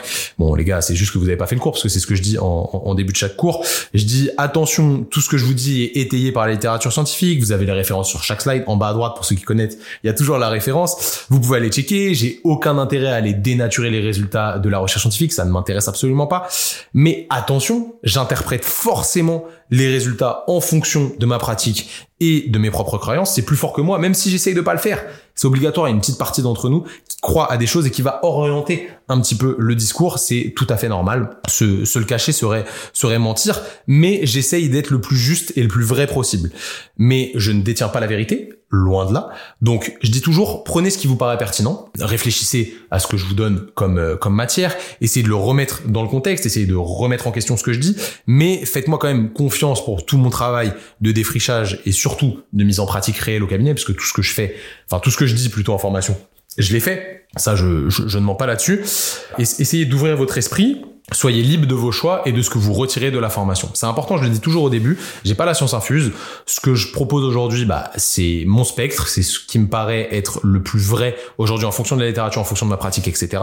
Tout est étayé par la littérature, évidemment, mais c'est pas la vérité absolue. Donc chacun peut piocher ce qu'il veut là-dedans. C'est bien, ce que je dis, c'est honnête et c'est réel. Et c'est pas pour me dédouaner que je le dis, c'est parce que c'est la réalité. Mais ça, en fait, je le dis avant de faire mon cours. Je le dis pas après. Je le dis pas après avoir affirmé quelque chose dont on peut potentiellement douter. Parce que le problème, c'est lorsque les zététiciens ils font une erreur, qu'ils affirment quelque chose, etc. Euh, les zététiciens en mousse, hein, évidemment, les bons zététiciens, vous avez bien compris qu'ils étaient pas comme ça. Et eh ben ils disent ça après. Oui, euh, d'ailleurs, euh, ce que je dis peut avoir des biais. Alors qu'en fait, il faudrait plutôt dire, ben non, j'accepte en fait. À, à ce moment-là, j'ai dit ça, je me suis trompé, j'avais tort, et c'est ok. Mais en fait, ça, de leur part, on le voit jamais. Donc il y a un gros gros manque de remise en question qu'il est très important de savoir démasquer. Petit exemple personnel, hein, euh, j'ai comme tout bon kinésithérapeute, on en parlait tout à l'heure vis-à-vis de l'école de kiné, j'ai réfuté à fond le massage. J'ai dit que le massage était de la merde, etc. il y a quelques années, parce qu'on trouvait que le massage était inefficace et que c'était réducteur pour notre métier. Et les études scientifiques, elles montrent qu'à long terme, c'était moins efficace que les thérapies actives. Ça c'est clair, on le sait. Ce qui semble actuellement plutôt vrai d'ailleurs. C'est pas les études de l'époque le montraient, les études actuelles le montrent aussi. Donc en fait, on tapait sur le massage à longueur de journée parce qu'on avait mieux entre les mains. Mais est-ce que ça veut dire que le massage doit être jeté aux oubliettes? Bah je pense que non, parce que déjà d'un point de vue scientifique, ça a de bons effets sur la plupart de tous les TMS, donc tous les troubles musculo-squelettiques. Moins bien que les exercices, évidemment, mais tout de même mieux que euh, de grosses conneries comme les ultrasons par exemple. Là, on peut taper dessus, il a aucun problème. Ça, brancher ou pas les ultrasons, ça fonctionne pas, donc euh, ça n'a aucun intérêt. Donc l'effet réel des ultrasons, sans les recontextualiser évidemment, ils sont pas intéressants en kinésithérapie, on est d'accord. Mais le massage, c'est pas vraiment pareil. Selon, par exemple, le gros papier de Bervots qui est paru en 2015, il y a 26 études euh, dedans, donc en un peu plus de 2500 patients. Le massage améliore la fonction à court terme par rapport à l'absence de traitement chez des personnes souffrant de lombalgie, de gonalgie et de douleur à l'épaule, donc douleur au genou et douleur à l'épaule. Donc la massothérapie, puisque oui c'est une thérapie, la massothérapie, en tant que traitement isolé, dans la plupart euh, de, de, de TMS, réduit la douleur et améliore la fonction par rapport à l'absence de traitement, je le, je le rappelle. Par contre, si on compare le massage à un traitement actif, il n'y a aucun bénéfice supérieur qui est mis en avant par rapport à un, placebo. Comme je le disais tout à l'heure, c'est euh, quand même plus efficace. Ok, je disais que le, les ultrasons, que ce soit branché ou pas branché, ça change rien. Par contre, si on compare massage versus massage placebo, le vrai massage est plus efficace que le placebo. Alors, ok, un massage placebo c'est très complexe. Oui, c'est complexe parce que tu vas quand même toucher le patient et on sait que ça amène un biais. Mais comment faire mieux? Tu vois, on pourrait faire en fait tout le temps le serpent qui se mord la queue. Au final, qu'est-ce que je dis? Je dis ouais, mais le massage c'est mieux qu'un placebo, donc ça doit être utilisé. Ok, très bien. Oui, mais les exercices c'est mieux que le massage. Du coup, je jette le massage? Non, non. Pas, du tout. Il faut réfléchir d'une manière beaucoup plus intelligente et nuancée. Est-ce que le massage est moins bien que les thérapies actives? Pas forcément. Pas forcément. Vous vous doutez bien que moi, je mets en avant les thérapies actives parce que ça me paraît plus pertinent et la science va dans ce sens-là. Mais il faut pas jeter le massage complètement. Il y a un réel effet de ce style de thérapie. Par contre, est-ce qu'il faut l'utiliser à chaque séance? Ben pas forcément non plus en fait, c'est un outil comme un autre. Il y a un juste milieu. Si le patient adore le massage, c'est là où on va recontextualiser ce que ne font pas les esthéticiens en carton. Et que le patient, du coup, il est biaisé dans cette direction, qu'il attend beaucoup du massage, qu'il se dit, bah, le massage, ça va beaucoup m'aider, etc., etc. Et que c'est le seul moyen de le faire adhérer à des thérapies actives après, bah, why not? En fait, là, on est plus dans une histoire d'ego, et on se dit, bah non, vas-y, moi, je vais pas masser, j'ai appris plein de trucs, j'ai fait des formations de ouf et tout, je vais pas masser, je suis pas un masseur. Mais si le patient ça l'améliore et que ça lui permet d'embrayer sur des thérapies actives, mais pourquoi pas en fait? Pourquoi pas en fait? Ne faites pas en fonction de votre ego, c'est à vous de, de mieux vous placer là-dessus et d'avoir le bon prisme pour voir les choses de la meilleure euh, manière. Là, on est dans une histoire d'ego, ça vous saoule d'entendre un patient vous, vous dicter ce que vous devez faire. Et d'ailleurs, je suis d'accord avec vous, le patient, il n'a pas à vous apprendre votre métier, qu'on soit clair. Mais si, je recontextualise encore, je, dérive un petit peu. Si je vous donne mon propre euh, mode de pratique, perso, qui est absolument pas une recommandation, ne faites pas comme moi. Ceux qui me connaissent savent, moi, j'aime impliquer les patients. Donc les masser à chaque fois, ça me gonfle. Et en termes de coût par rapport au résultat, en 30 minutes de séance, je, je trouve qu'on n'a pas le time. Merci la sécurité sociale et merci les 16,13€. Les kinés, vous connaissez. Si vous voulez sortir de ça d'ailleurs, n'hésitez pas à m'envoyer un message au sujet de la TT School. J'essaierai de, de, de, vous aider et de vous mettre sur la voie. This is the way, comme disait Jijarin, pour ceux qui ont la ref. This is the way. This is. Bref, faut recontextualiser. Toujours, toujours, toujours. C'est pas parce que je masse pas que je dis que le massage c'est de la merde. C'est faux, c'est faux. C'est juste que dans mon contexte, c'est pas optimal vu le temps qu'on a, etc. Donc à l'époque, je, je, réfutais le massage, je disais c'est nul, ça sert à rien, et je tenais ce discours au patient. Mais en fait, c'était tout sauf positif au final parce que ça mettait une barrière, un espèce d'affrontement direct entre le patient et moi. Je suis sûr que certains kinés vous l'avez déjà vécu. Et quand j'ai dit tout ça, bah en fait j'avais tort. Moi je vous le dis clairement, à l'époque j'avais totalement tort. Et je vais pas dire ouais j'avais des biais, c'est normal, etc. Non, j'avais juste tort. J'avais juste tort, c'est tout. Et c'est la réalité. Je me trompais, je me trompais. C'est important de le prendre en compte et il faut assumer de se tromper. C'est ça qui est important dans la vie, ça nous fait grandir. Quand quelqu'un n'assume pas d'avoir eu tort, qu'il assume jamais d'avoir eu tort, et eh ben en fait il est tout sauf dans la réflexion evidence-based. Donc Évidemment, je suis désolé, hein, ce terme il devient pénible, mais je pense que vous avez euh, capté le truc. Je vais en revenir au, podcast du précepteur, je pense, je pense à ça, que j'écoutais tout à l'heure. Précepteur, il discutait avec un gars assez connu dans, dans le milieu de la zététique, Samuel Buisseret, je crois, j'espère que je dis pas de bêtises. Ils essayaient de définir ce que serait le sceptique idéal, donc le zététicien idéal.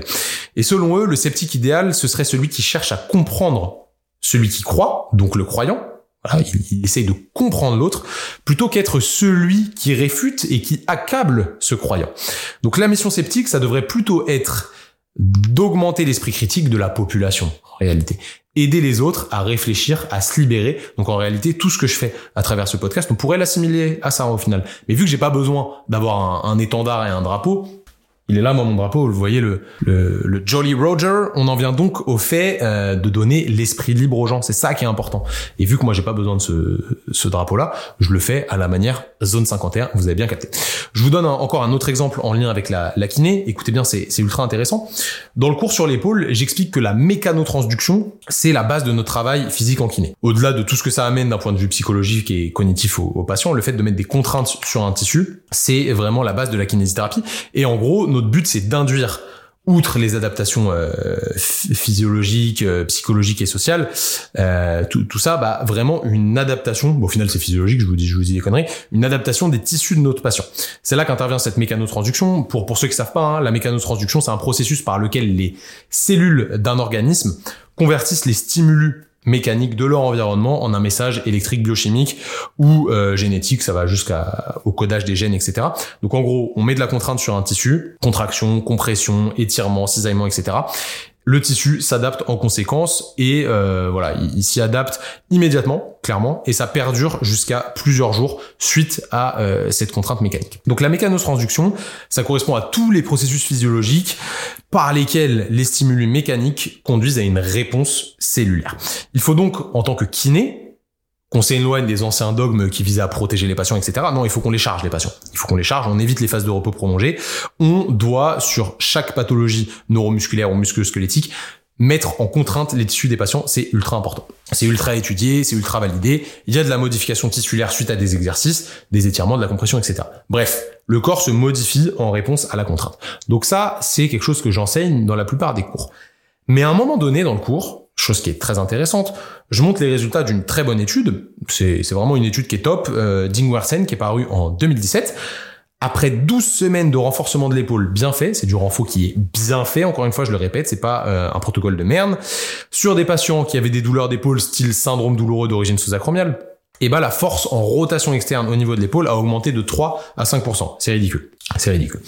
Ils ont fait des exercices de renforcement en scaption, en rotation externe, en rotation externe en R1, du punch pour le dentelé, etc. pour travailler la, la sonnette latérale et la protraction scapulaire. Bref, ils ont fait plein d'exos différents du rowing, etc.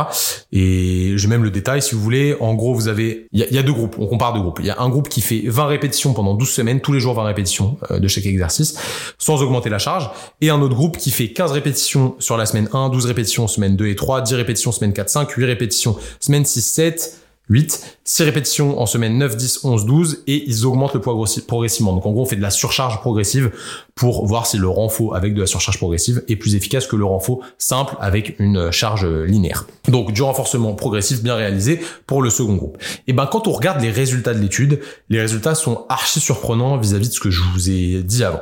Si on regarde les modifications tissulaires, et ben on voit que la néovascularisation, donc ça c'est une diminution de la néovascularisation, comment vous expliquez? En gros, quand il y a moins de vascularisation, c'est cette diminution de la vascularisation, pardon, elle est associée à une amélioration de la tendinopathie, pour être clair. Moins il y a de néovascularisation, plus le tendon est sain, entre guillemets. On va faire simple, je vais pas trop trop vous embrouiller.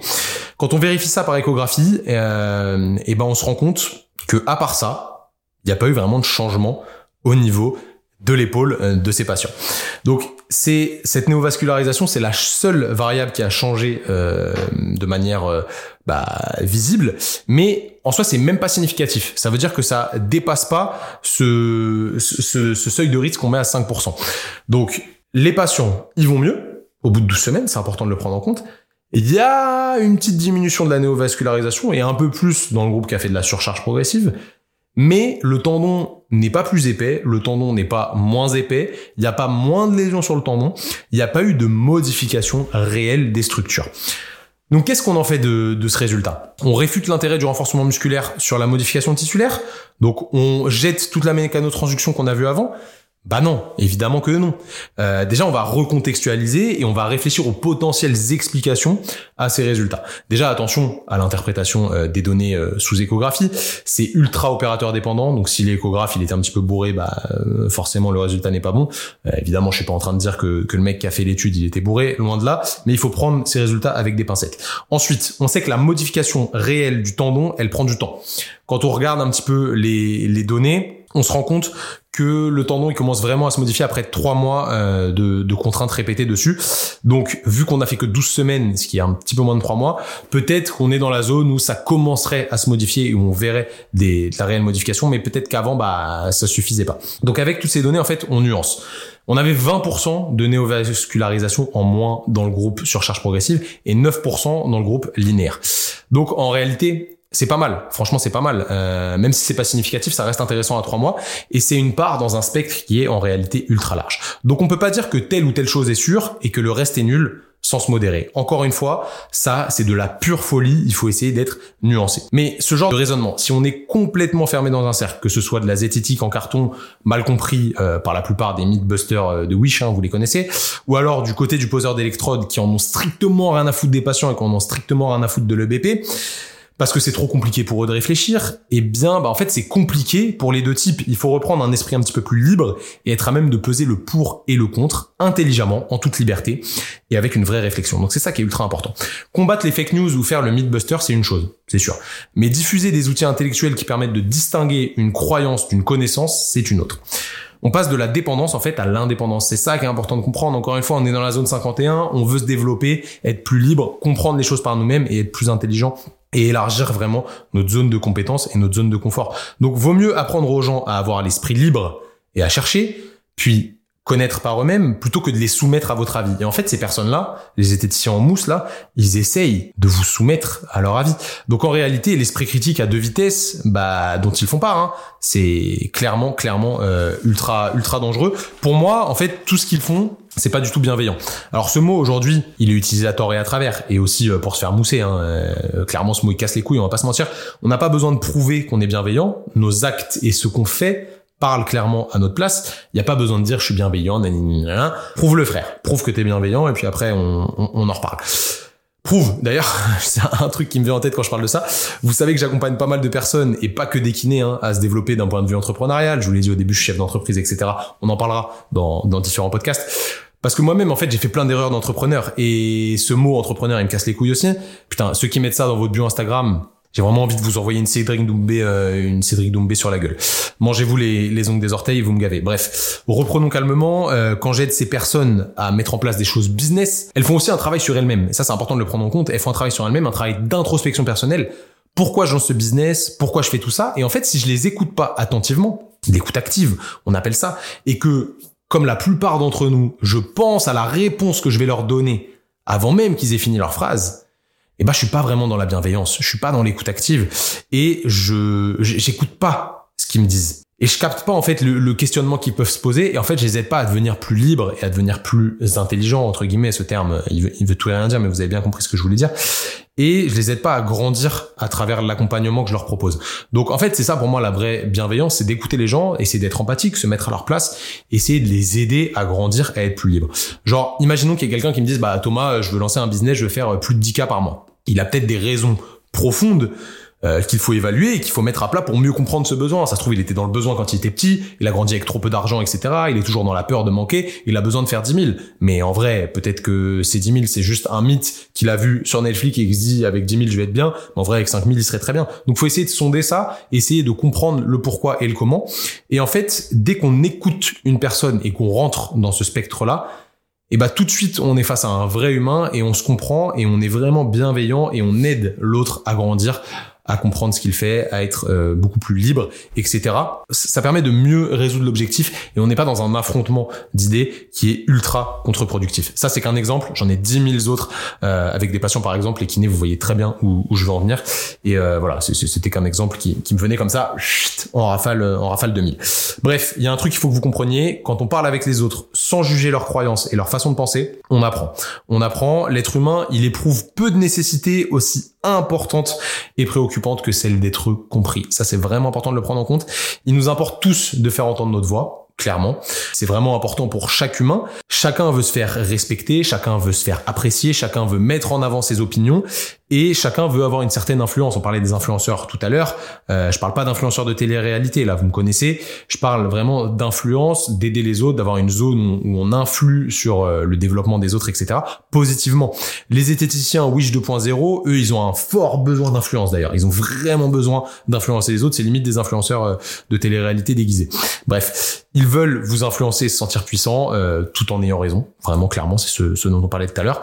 Et en fait, on croit en général que L'influence, c'est une question de, de, de communication, qu'elle consiste à s'exprimer de façon claire et persuasive pour influencer les gens à adhérer à nos propos. Et c'est ce que ces zététiciens de merde veulent faire au final. Vraiment, euh, c'est ce qu'ils veulent faire. Ils ont rien compris au, au combat de base, quoi. Ils, veulent vous influencer négativement. Et au final, ils sont tout sauf bienveillants à votre égard. Et en y réfléchissant, j'en parlais tout à l'heure, hein, je, je, reprends cet exemple-là, il, il, est, vraiment important combien de fois vous avez réfléchi à la réponse que vous allez donner à quelqu'un, alors avant même qu'il ait fini sa question, plutôt que de l'écouter et euh, de, de, de, vraiment contextualiser son problème, essayer de l'aider à le résoudre, etc. Et ben en fait, les donneurs de leçons d'internet et les fact-checkers euh, à rallonge, c'est les pires à ce niveau-là. Vous dites un truc, ils pensent déjà comment ils vont euh, vous contredire. Donc en fait, il y a rien qui va. Vraiment, il y a rien qui va. C'est vraiment pas des bons humains. Il y a pas de bienveillance. C'est limite l'inverse. C'est plus malveillant. Mais pensez à vous là, toi. Je vais te tutoyer. Toi qui écoutes ce podcast, je vais te demander de, de l'avouer. Sois pas mal à l'aise de le faire. Euh, c'est commun, hein, clairement. On le fait tous, on le fait tous. Moi, le premier, je l'ai fait, je le fais et je le referai. Je vais de temps en temps euh, réfléchir à, ce que je vais répondre à quelqu'un avant même qu'il ait fini sa phrase et du coup j'aurais pas écouté activement ce qu'il me dit. La véritable influence en réalité elle commence lorsque l'autre il sent que vos paroles enfin que ses paroles plutôt. Donc je reprends la véritable influence elle commence lorsque l'autre sent que ses paroles vous pénètrent vraiment que vous en imprégnez, que grâce à votre vraie empathie, qui est quelque chose qui est extrêmement important en tant qu'humain, très important, j'ai entendu dire qu'il y allait avoir des cours d'empathie à l'école. Voilà, voilà. Euh, et ben la personne elle sent qu'en fait elle arrive à se faire comprendre, et ça c'est ultra important. La personne que vous écoutez, elle devient donc consciente que vous lui prêtez une oreille sincère, la base est attentive et qu'en fait vous acceptez son point de vue. Ça veut pas dire que vous êtes d'accord avec elle, mais vous acceptez son point de vue et vous l'écoutez, vous le prenez en compte. Mais ça veut pas forcément dire que vous êtes d'accord. Mais la plupart des gens en fait ils sont émotionnellement trop vulnérables, carrément ils sont beaucoup trop vulnérables et ils se connaissent pas assez pour écouter vraiment les autres et pour laisser leurs arguments en suspens euh, et s'efforcer de comprendre l'autre avant même de vouloir donner ses idées propres. Et c'est le cas de nos chers donneurs de leçons qui sont émotionnellement extrêmement instables. C'est des gens qui sont instables de ouf et qui ont besoin de crier plus fort sans écouter les autres. Et ça, c'est vraiment problématique, c'est triste. Limite, en fait, moi, j'ai de la peine pour eux. J'ai de la peine pour eux. Puissent-ils euh, un jour trouver la paix Je leur, euh, je leur souhaite. Notre culture actuellement, elle revendique, voire elle exige le droit à la compréhension et à l'influence. On va pas se mentir. Pourtant, le principe d'influence, encore une fois, c'est régi par une compréhension réciproque avec l'autre. Et du coup, il faut au moins qu'il y ait un interlocuteur qui s'accorde à donner une écoute authentique et intéressée, intéressante à la personne euh, à laquelle il fait face. Sinon, la discussion elle est trop unidirectionnelle et euh, bah, ça a pas de sens en fait. Ça a pas de sens, on n'avance pas. Donc vraiment, je vous invite vous qui m'écoutez là à partir de maintenant, essayez de mettre ça en place. Écoutez les autres, clairement, ils vous feront grandir. Écoutez les points de vue. Ne soyez pas forcément d'accord, euh, sans sombrer dans la malveillance évidemment, et sans accabler votre interlocuteur, mais écoutez-les, euh, c'est super important. C'est encore pire sur Internet. Au final, vous voyez qu'on tourne autour de ce débat-là, de la communication sur Internet. C'est encore pire. Ça s'amplifie parce que tout le monde parle à distance, sans aucun risque physique. Les gens, ils sont même plus dans la vraie vie. Euh, ils sortent des dingueries qu'ils oseraient même pas sortir en face à face avec un autre humain. Hein. Je parle même pas de bagarre ou d'ascendant physique. Je parle d'humain. Je parle d'humain. Quand on est face à un humain notre niveau d'empathie et d'humanité, il est bien plus élevé que derrière un écran. Et on pèse plus nos mots, c'est très important. Bon, évidemment, si on rajoute l'ascendant physique et la peur de la confrontation, bah, j'ai même plus besoin de vous faire un dessin, euh, mais c'est pas une fin en soi. On s'appelle pas tous Cédric Doumbé, évidemment. On ne résout pas uniquement les choses par la violence, ce serait terrible, mais je pense que vous avez bien compris l'idée. Donc, reprenez cette empathie à travers le spectre des réseaux sociaux, c'est quand même important. Bon, les amis, je pense que vous avez capté l'essentiel. Évidemment, c'est un sujet dont on pourrait débattre pendant des heures, enfin débattre. Euh, ils aiment pas trop débattre, c'est bien leur problème. Et c'est pour ça qu'ils se cachent derrière euh, des masques et des photos de profil où on voit pas leur gueule, hein, évidemment. Mais je pense que le plus important, clairement, il est énoncé. Gardez en tête que le plus important, encore une fois, c'est de développer votre liberté de réflexion. C'est pour ça qu'on est là ensemble. Gardez en tête que vous ne devez pas être esclave d'une pensée unique et d'un mode de réflexion fermé aux autres modes de réflexion. Vous êtes grand ne vous faites pas berner. C'est euh, le seul podcast que je ferai à ce sujet. D'ailleurs, je pense que j'ai tout dit. C'était déjà bien assez long. Ces personnes n'ont pas besoin de plus de visibilité. Je vais euh, mettre en avant personne ici parce que je veux pas leur faire de la pub. Évidemment, c'est des gens qui stagnent d'un point de vue audience parce que comme on l'a vu tout à l'heure, ils se tuent dans l'œuf malheureusement et c'est c'est problématique parce que je pense que le jour où ils auront trouvé la paix et qu'ils seront plus nuancés dans leurs propos, ils pourront avancer et le combat qu'ils mènent euh, sera plus entendable et sera plus logique. Donc vraiment, je vous souhaite, les gars, trouver la paix. Les gars et les filles, il y a certaines filles qui sont embrigadées là-dedans, mais c'est quand même un petit peu plus de mecs. Et en plus, je veux pas leur donner de visibilité parce que je veux pas que vous les atomisiez, c'est pas le but. On va pas, on va pas lancer un rush comme Booba a pu le faire, qui n'était pas bien d'ailleurs. J'incite pas à la haine, à l'inverse d'eux d'ailleurs. Hein. Ils incitent souvent à la haine. Ils font tout l'inverse. Ils se cachent, ils ne montrent pas leur ganache. Ils essayent de descendre des personnes et d'inciter à, à la haine, à la violence vers envers eux, mais au final, Continuez les gars. Continuez les gars parce que je vous garantis que quand vous commentez nos posts, vous nous donnez extrêmement de visibilité. À chaque fois, vous faites buzzer les posts et je prends à balle d'abonnés. Donc euh, 1% de plus, c'est toujours cool. Merci, ça me permet de vendre plus de formations, d'être plus connu, etc. C'est top. Merci les gars. Continuez, c'est cool. Vous avez capté, hein. Moi, je suis vraiment EBP à fond, pour le coup, c'est vraiment euh, le leitmotiv pour moi. En gros, moi je suis Zoro, le boss des chasseurs de primes, et vous les gars, euh, vous êtes Baroque Works, donc euh, des petits chasseurs de primes tout éclatés, enfin des gens qui essayent plutôt de se faire passer pour des chasseurs de primes, mais vous en êtes pas vraiment capable. Et à un moment, vous le savez, hein, pour les amateurs de One Piece, tous les assassins de Baroque Works, il y a Zoro qui est arrivé, et ils ont essayé d'avoir sa tête et malheureusement ce qui a dû arriver bah arriva hein. Ils se font massacrer par Oronoa à la base hein. vous le voyez Juste ici, c'est pareil, c'est pareil. Je viens de vous faire exactement la même chose. Euh, je vous ai fait goûter au Yubachiri. J'ai pas encore sorti Enma. Vous méritez pas que je sorte Enma, donc euh, voilà. Peace. J'espère ne pas vous avoir trop découpé comme des petits sashimi, les gars. Maintenant, on va passer à justement l'étude du jour. Bienvenue dans le laboratoire de Dexter.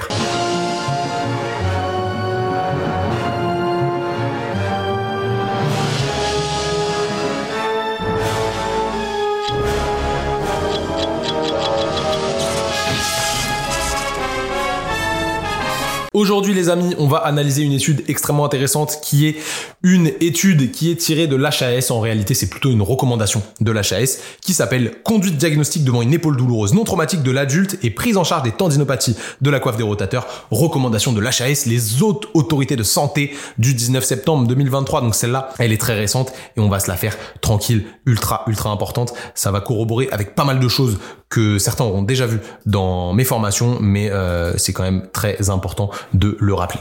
Alors, que nous dit l'HAS L'HAS a fait le point sur l'état des pratiques en menant une étude sur le recours à la chirurgie en cas de tendinopathie non rompue, donc tendinopathie non rompue, et non traumatique de la coiffe des rotateurs. Donc prenez bien ça en compte, c'est pas quelqu'un qui est tombé et qui s'est arraché le supraépineux en tombant. Un recours à la chirurgie, entre parenthèses, acromioplastie, donc l'acromioplastie, on vient raboter sous l'acromion pour augmenter l'espace sous-acromial. Alors, c'est pas que théorique, hein. en réalité, on augmente vraiment l'espace sous-acromial, mais quand on a regardé les études placebo, ceux qui ont fait la formation, on en parle pendant 20 minutes, vous savez très bien que ça n'a rien changé par rapport à une étude placebo. Un recours à la chirurgie trop fréquent. Environ 3600 adultes de 40 ans et plus opérés sur le deuxième semestre 2022. C'est énorme. 20% en plus de 65 ans et 58% sont des femmes. Après, malheureusement, une prise en charge incomplète durant les 18 mois avant la chirurgie. Un patient sur trois n'a pas eu de radiographie en imagerie de première intention un patient sur trois n'a pas eu de kinésithérapie et un patient sur deux n'a pas eu d'infiltration de dérivés de cortisone. Donc ça, c'est important de le comprendre. Il y a 33% des patients qui n'ont pas de rééducation avant de se faire opérer. Ça veut dire qu'on n'a même pas testé la best practice qui est la rééducation pour l'épaule douloureuse. C'est terrible, c'est terrible, c'est terrible. Et si on prend les chiffres, on sait très bien qu'il y a 33%, donc euh, le deuxième patient sur les trois, qui a eu une rééducation de merde, à savoir électrode, chaud, massage. Malheureusement, c'est la réalité des choses. Donc en fait, euh, le parcours de soins, il est pas bon et c'est notre faute kinésithérapeute. On devrait être meilleur et les médecins devraient nous envoyer plus de patients. Mais pour que les médecins nous envoient plus de patients, il faut qu'on soit meilleur, qu'on prouve par les faits, encore une fois, que nos thérapies fonctionnent en tant que kinésithérapeute. Donc ça, c'est très important. Ces chiffres, ils sont vraiment, vraiment ultra importants et vous rendez bien compte qu'en fait, c'est vos compétences qui priment. Et pour tous les kinés qui m'écoutent encore euh, après une heure et demie de podcast, bah, je vous invite vraiment à venir vous former avec moi sur l'épaule. C'est vraiment mon dada à l'épaule. J'adore ça. Je, c'est mon articulation favorite. J'adore, j'adore, j'adore, j'adore vous aider à améliorer vos compétences là-dessus. Donc, venez avec moi, venez vous former. C'est vraiment super cool. Les formations, elles sont disponibles en e-learning ou en présentiel. Je vous mets ça dans la description on reprend notre étude. Une prise en charge de la tendinopathie non rompue de l'épaule a amélioré. Point clé de la recommandation 2023, la chirurgie n'a pas d'intérêt dans la tendinopathie non rompue de la coiffe des rotateurs. Hey, hey, hey Ça fait euh, plusieurs années que la Cochrane nous l'a dit déjà, donc euh, merci la France, on est toujours un petit peu en retard, mais ça fait plusieurs années que la Cochrane nous l'a dit. La radiographie de l'épaule est indispensable en première intention. Je suis moyennement d'accord, je suis moyennement d'accord. Ça peut être intéressant, mais c'est pas forcément indispensable. En fait, ça va être intéressant si on a des doutes sur certaines pathologies et si on veut exclure certaines pathologies, mais c'est pas forcément obligatoire. Le traitement principal est médico-fonctionnel. C'est la première fois que j'entends ce terme, mais ça me va très bien. Antalgique, anti-inflammatoire non stéroïdien, kinésithérapie, infiltration de dérivés cortisonnés, éducation et conseil. Là-dedans, évidemment, je garderai kiné, éducation et conseil. Encore une fois, je suis biaisé par ma pratique, mais c'est ce qui ressort des études avant la médication. C'est moins invasif, il y a moins de risques à la pratique de la kinésithérapie, etc. Donc, voilà ce qui ressort. Donc, la chromioplastie, on évite ça peut servir à certains patients. Faut mettre de l'eau dans son vin. Encore une fois, c'est pas tout noir ou tout blanc, mais c'est les recommandations qui ressortent actuellement. Si on regarde un petit peu l'arbre décisionnel, je vous le mettrai sur la vidéo, ils vont euh, nous distinguer quatre types d'épaules douloureuses. Moi, j'en distingue cinq. Si vous voulez savoir lesquelles, venez participer à la formation. Épaule non ready, 75% des cas, je suis assez d'accord sur ces chiffres. Là, ils ont pas mis de diagnostic différentiel avec les cervicales, pourtant, c'est primordial. Et bah, l'idée, ça va être de, de, de, de, le diagnostiquer via une absence de limitation des amplitudes articulaires lors de la mobilisation passive.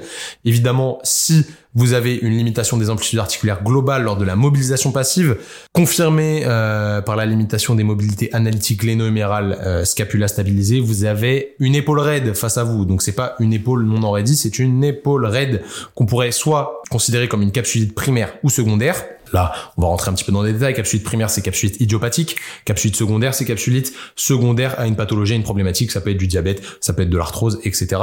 Ou alors de l'arthropathie glénomérale. Euh... Enfin non, excusez-moi, je vous ai dit n'importe quoi. Une capsulite primaire, c'est idiopathique, donc claquement de doigts. Capsulite secondaire, c'est secondaire à un trauma ou à une pathologie, pas de l'arthrose. L'arthrose, ça vient après, c'est une cause euh, de, de raideur de l'épaule, mais c'est pas exactement le même phénotype, le même type de patient que ceux qui vont avoir des capsulites. Capsulite idiopathique, on va plutôt être sur des femmes, on est à peu près à 60-40 selon la littérature. Selon ma pratique perso, ça tourne plus autour des 70-30, on va pas se mentir. Plus des femmes, périménopause, plutôt boulot, sédentaire, etc. Encore plus important chez les diabétiques. Et pour l'arthrose, évidemment, ça va être des patients plus âgés, il y a un peu plus de femmes aussi encore une fois et il y a un signe qui est extrêmement corrélé évidemment c'est le signe d'arthrose à la radio et le bruit articulaire vraiment lié au grain de sable lorsque vous mobilisez l'épaule. Donc ça c'est plutôt pour l'épaule raide. Si c'est pas une épaule raide ça peut être soit une épaule non enraidie comme on a vu avant. On va appeler ça syndrome douloureux d'origine sous-acromiale. Soit une épaule instable si les signes d'instabilité sont associés. Soit une épaule d'origine neurologique. Et après il y a deux autres catégories qu'on va pas détailler aujourd'hui. Mais c'est extrêmement intéressant que l'HAS nous ponde enfin ce papier parce que ça fait des années qu'on attend d'avoir une classification plus simple en France. Moi, ça fait des années que j'enseigne euh, la classification internationale avec ces cinq grandes pathologies. Là-dessus, on en a trois qui rentrent. évidemment, on essaie de faciliter les choses pour les Français parce qu'il y a beaucoup de kinés français qui aiment pas réfléchir, mais vous qui écoutez le podcast, je sais que vous adorez réfléchir. C'est extrêmement important. Donc voilà, on a quelque chose qui sort, qui est pertinent. Pour une fois, on a un bon rapport qui nous montre que la plupart des opérations pour les épaules ne sont pas pertinentes si il n'y a pas de rupture de coiffe associée liée à un traumatisme et si la rupture n'est pas très importante et que les acromioplasties faites à foison ne sont vraiment pas intéressantes, mais la Cochrane nous, l'a dit depuis bien longtemps. Et ensuite, vous avez cet algorithme d'examen clinique qui est pertinent, qui est très clinique, et c'est ça qui est bien, en fait, il n'y a pas 10 000 tests, il y a juste des évaluations cliniques, etc., et qui vous permettent, en fait, de voir ce qui est le plus pertinent en termes de rééducation. Bon, ça, c'est pas bien compliqué, mais c'est quand même important de le comprendre. Donc, vraiment, prenez ça en compte, essayez de lire ce papier, c'est ultra simple. En vrai, c'est même pas une étude, il y a même pas, euh, genre, méthode, résultat, etc. C'est juste un rapport de l'HAS qui vous permet, voilà, de, de, de bien comprendre ce qui est important aujourd'hui quand vous faites face à une épaule douloureuse, de bien la trier pour savoir euh, quoi faire en réalité en euh, rééducation. Voilà pour le laboratoire de Dexter, ce sera assez rapide, à chaque fois je vous résumerai rapidement un petit document qui vous donnera des clés en pratique et maintenant on va arriver sur le défi de la semaine. Ce que l'on fait dans sa vie résonne dans l'éternité. Le défi de la semaine, aujourd'hui je vais vous lancer le défi extrêmement important qui va être de prendre une douche froide tous les matins. Pourquoi je vous fais ça? Parce que le prochain épisode, on va parler douche froide, ça va être un épisode extrêmement important. Je vous le dis, hein, j'en parlerai dans, dans, le prochain épisode, mais ce podcast à la base, je voulais l'appeler Cold Shower, donc douche froide. On a changé pour Zone 51 parce que c'était plus intéressant, ça rentrait un petit peu plus dans le concept, etc. Mais vraiment la douche froide, c'est quelque chose de primordial. Et j'aimerais que pour le prochain épisode qui sort dans deux semaines, vous ayez mis en place cette douche froide. Et comme ça, vous pourrez mieux comprendre les effets dont je vais parler, les bénéfices et les inconvénients dont je vais parler, mais j'aimerais à partir de maintenant que tous les matins vous preniez une douche froide. C'est juste pour vous rincer, c'est pas forcément vous laver parce que si vous vous lavez pendant 5 minutes, bon euh, déjà respectez un petit peu l'eau, c'est un petit peu long 5 minutes. Si vous lavez 5 minutes sous l'eau froide, ça va être trop difficile comme premier step, mais euh, si vous faites 30 secondes, une minute déjà, vous rincez, vous passez sur la tête, sur tout le corps, etc. Ça va être extrêmement intéressant. Vous allez voir que ça va vous amener plein plein plein de bénéfices. Je parlerai des bénéfices physiologiques s'ils existent et des bénéfices psychologiques dans deux semaines encore une fois, mais j'aimerais dès maintenant que vous le mettiez en place comme ça, on pourra en parler pendant deux semaines et on pourra, enfin, dans deux semaines et on pourra réfléchir à tout ce qui entoure cette douche froide. Ce sera votre défi de la semaine. Je vous mets au défi de le faire. Moi, je le fais depuis plusieurs années. On en parlera la semaine prochaine. Je vous parlerai de cette expérience-là. À vous de le mettre en place. Faites-moi confiance. Essayez de mettre ça en place et on en reparle dans deux semaines. Ce sera extrêmement intéressant. Maintenant, place à la conclusion de l'épisode. Un jour peut venir où le courage des hommes faillira où nous abandonnerons nos amis et briserons tout lien. Mais ce jour n'est pas arrivé. Ce sera l'heure des loups et des boucliers fracassés lorsque l'âge des hommes s'effondrera. Mais ce jour n'est pas arrivé. Donc on était sur un épisode assez tourné vers la communication et ce que peuvent engendrer les réseaux sociaux. Vous avez compris que c'est un outil exceptionnel, hein, les réseaux sociaux, qu'il faut utiliser intelligemment. En 2023, voilà, tout le monde a Instagram, etc. Il faut savoir relativiser ce qu'on y voit et ce qu'on y entend. Assumez ce que vous pensez. Restez libre, c'est extrêmement important. Prenez votre liberté et ne vous faites pas dicter les choses par les autres.